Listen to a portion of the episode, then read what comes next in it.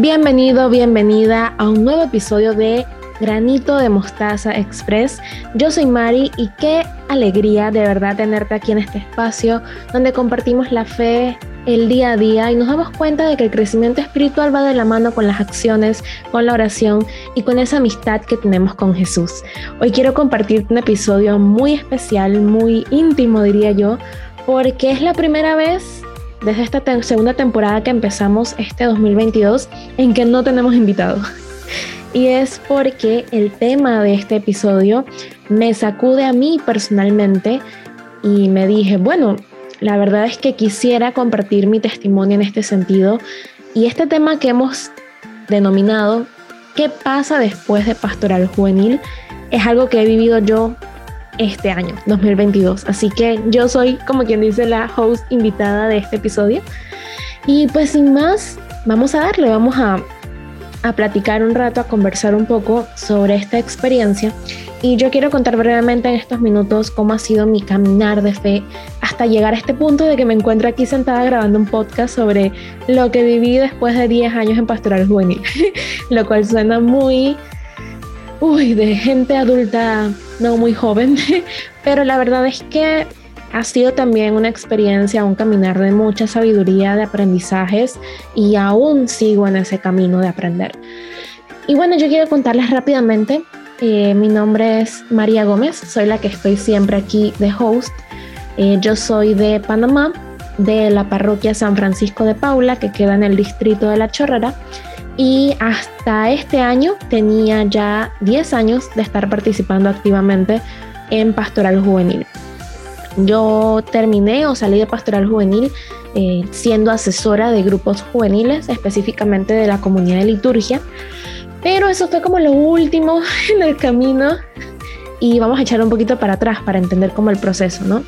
Yo entré en el 2011, tenía 18 años, recién cumplidos, estaba en mi primer año universitario y de seguro, y al menos así es acá en la cultura en Panamá, 18 eh, años mayor de edad, ya no estás en el colegio, es igual a una gran oportunidad para sacar tu lado más rebelde, tu lado más liberal y explorar, ¿no? En discotecas, con nuevas amistades, nuevos ambientes, estaba cambiando de un colegio que tenía poquísimos estudiantes y que era todo muy limitado en cuanto a gente o, a la forma de socializar y estaba entrando en una universidad de la ciudad grandísima con gente que nunca me había topado en mi vida, de estratos sociales distintos.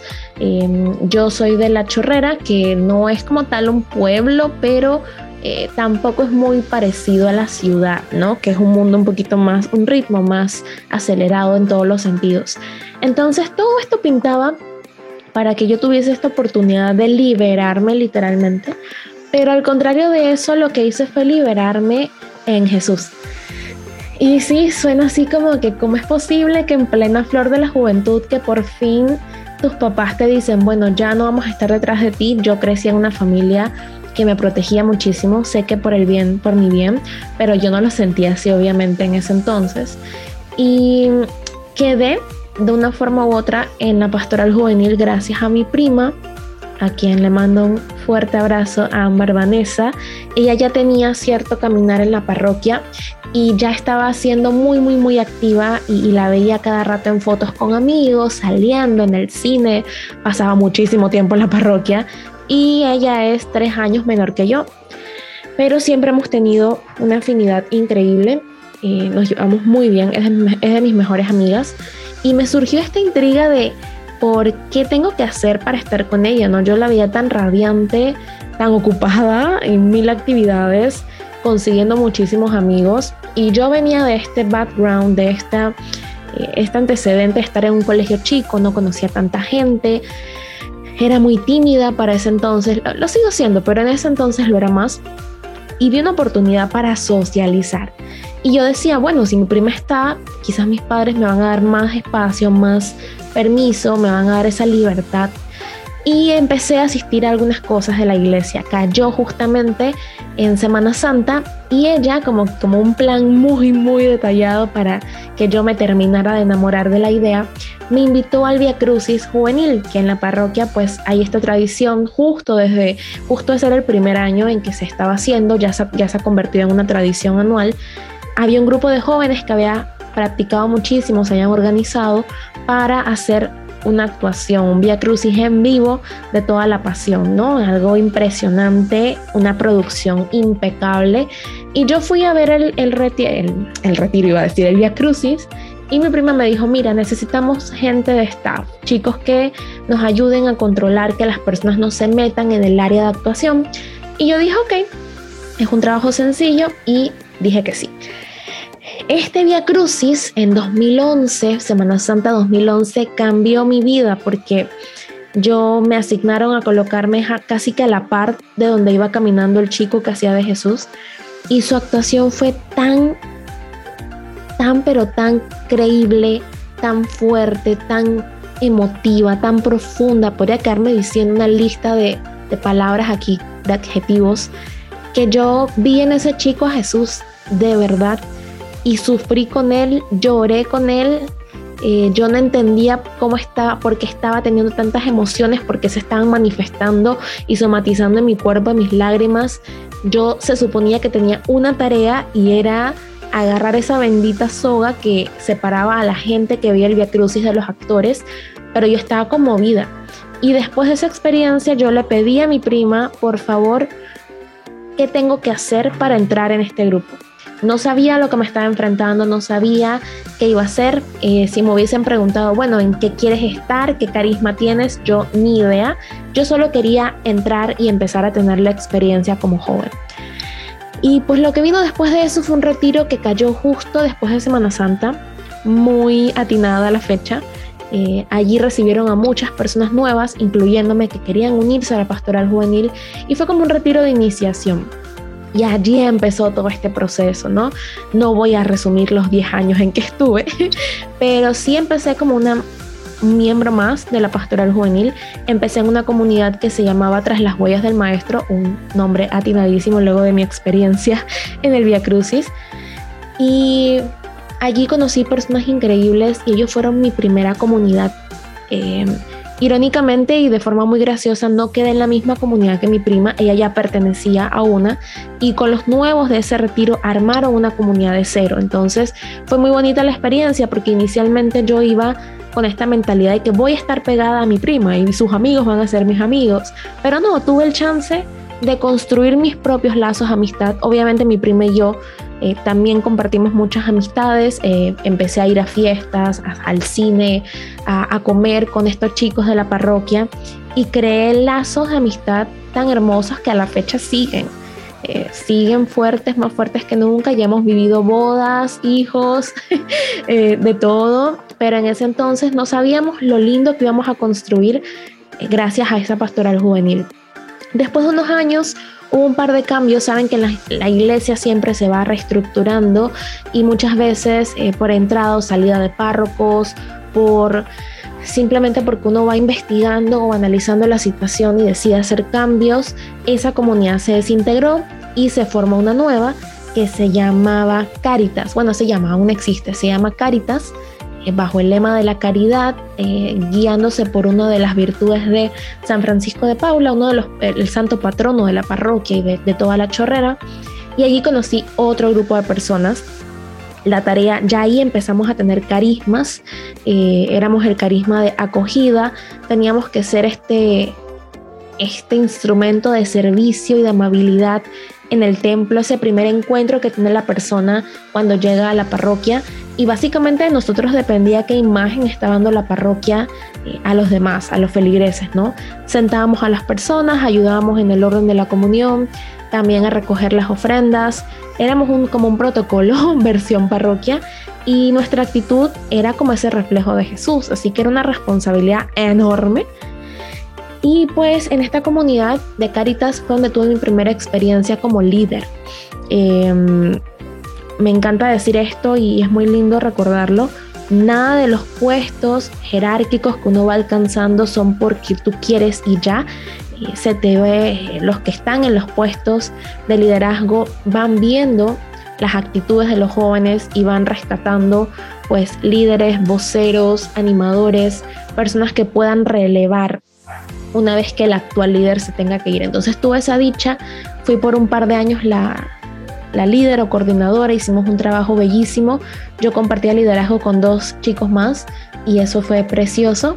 Y lo último ya en el escalón ocurrió hace como dos años, dos o tres años, que yo ya pensaba que mi tiempo de pastoral juvenil había finalizado, eh, tenía como 27 años y cuando fui a hablar con el párroco me dijo, mira, justo estoy, estoy pensando abrir una nueva sección dentro de Pastoral Juvenil que se llamen asesores, que son jóvenes adultos que ya han tenido un caminar, yo para ese entonces tenía como 7, 8 años de estar en comunidad, y que sean como la, mis oídos y mis ojos dentro de la pastoral juvenil, que guíen a los líderes porque pues se sentía que quizás los líderes necesitaban también quien los apoyara a ellos.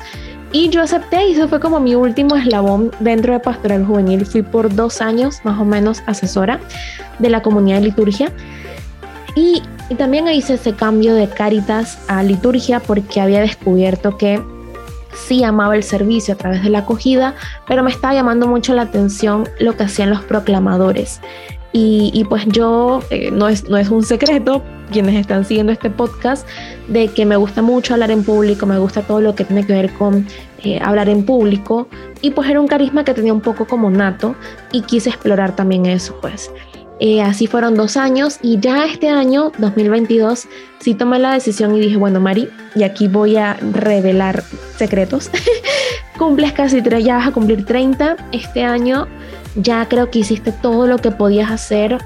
De verdad que es tiempo que, que sueltas esta etapa y te vayas a una nueva como adulta, aunque soy joven adulta, pero como adulta, que quiere seguir sirviendo y que quiere ya no estar en la parte de liderazgo, sino que quiero volver al servicio desde lo más mínimo e ir aprendiendo desde allí.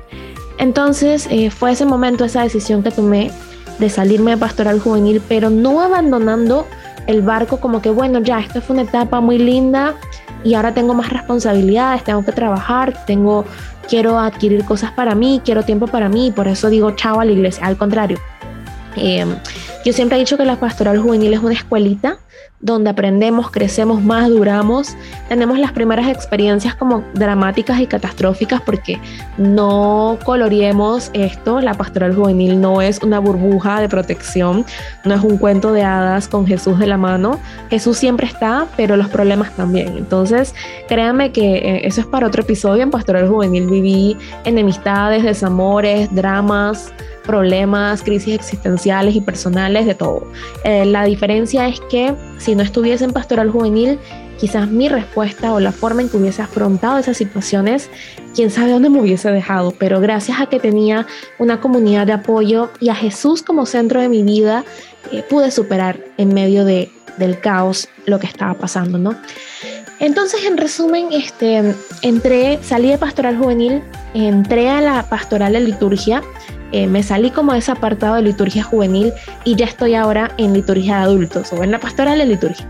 Y acá soy una miembro más, eh, sigo indicaciones, me encanta tener la experiencia y, aquí muchos pensarán, ¿no? Como que, wow, ¿cómo es posible? O sea, fuiste líder, estabas como en la cabeza de todo y ahora, boom, bajaste y te fuiste a lo más, al último escalón simplemente estar en una comunidad y listo. Pero es que es tan necesario, o sea, eh, a mucha gente se le suben los humos de tantas posiciones jerárquicas que tienen en la parroquia, en la iglesia, que se les olvida que lo central es el servicio, el amor y el servicio. Trabajamos nuestra fe, construimos nuestra relación con Jesús, atendemos los sacramentos, oramos y meditamos la palabra no para hacernos más importantes o más poderosos, sino para hacernos más serviciales, para poder mirar al otro con compasión, con amor y conectar con sus realidades, aunque sean muy distintas a las mías, y poder tender esa mano como lo hacía Jesús en los tiempos en que hizo milagros y, dio tantas enseñanzas a través de parábolas o simples mensajes. Ese es nuestro, Él nos mandó como discípulos y a ser discípulos a todos los pueblos. Entonces tenemos esa misión y parte desde el servicio y la humildad. Así que para mí yo creo que después de pastoral juvenil es el fin de una etapa, sí, muchas cosas cambian también, pero es una puerta que se cierra para abrir otra, eh, otra que te va a recibir con más madurez, con más responsabilidad, con más escucha activa y con más ganas de servir desde ese carisma que has elegido. Hay muchísimas opciones después de pastoral juvenil. Hay pastoral familiar, litúrgica, de salud, educativa, de medios de comunicación, están los adoradores del Santísimo, están también la pastoral familiar, puede ser catequista, hay muchísimas opciones y parte de lo que vives en pastoral juvenil es que descubras, así como buscas descubrir tu vocación, si estás llamado al matrimonio, si estás llamado a ser un laico comprometido a la soltería o estás llamado a ser sacerdote o religiosa, también a nivel de servicio, si somos como laicos, descubrimos en la pastoral juvenil qué nos gusta, cuáles son nuestros talentos, qué nos interesa y cómo podemos traducir eso en servicio hacia los demás. Y yo siempre he dicho y lo defiendo mucho, lo dije muchísimo cuando me tocaba ser formadora o, dar temas en los grupos juveniles, de que no podemos dar lo que no tenemos. Y a veces como jóvenes nos vamos en esta parte del activismo de que queremos hacer y hacer, porque claro, los jóvenes son como la mano de obra enérgica, que tiene tiempo, que está allí, que, que no hay muchas, no hay hijos de por medio, no hay trabajo de por medio, no hay grandes responsabilidades. Pero el problema de los jóvenes es que muchas veces caen en solamente hacer sin ser sirven en la iglesia pero no sienten a Jesús en su corazón. Entonces es un proceso, ¿no? Que uno cultiva en la pastoral juvenil. La pastoral no solamente es, tienes un carisma y vas a cumplir con eso como si fuese un trabajo. Tienes que formarte, tienes que construir lazos de comunidad, de amistad, de fortaleza. Tienes que orar, tienes que encontrar el sentido a meditar la palabra de Dios de forma diaria para que tu vida tenga sentido, para que tu vida se llene. Entonces, este proceso permite que maduremos lo suficiente para abrir el corazón y preguntarle al Señor cómo quieres que sirva, cómo quieres que ese instrumento de tu paz, de tu amor y sea un discípulo que lleva tu mensaje desde las acciones y desde la palabra también, pero principalmente con actos. Entonces yo de verdad que agradezco infinitamente mi proceso pastoral porque allí descubrí mi carisma, descubrí mi vocación, hay muchas cosas sin respuesta todavía en mi vida, pero las principales de qué quiero hacer y cómo quiero servir están allí. Y fueron respuestas que no llegaron de la noche a la mañana. Fue un proceso, en mi caso, de 10 años, porque tuve la dicha de empezar con 18, una niña todavía.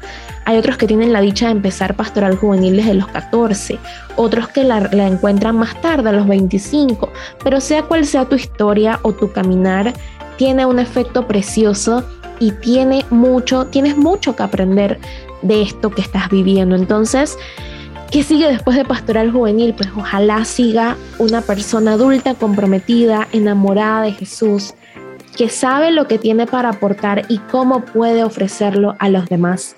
Hay que, eh, y esto lo digo en confesión, yo durante pastoral juvenil se me hizo bastante difícil eh, meditar la palabra, hacer lección divina o, leer las Sagradas Escrituras con frecuencia, pero terminando mi proceso de pastoral juvenil, descubrí la importancia de la palabra de Dios a diario, cómo era un soporte para mí, cómo esa palabra era oración y cómo increíblemente se iba acentuando en cada cosa que yo vivía y de verdad que tenía un efecto sanador eh, de abrirme la mente, el corazón y de darme respuestas.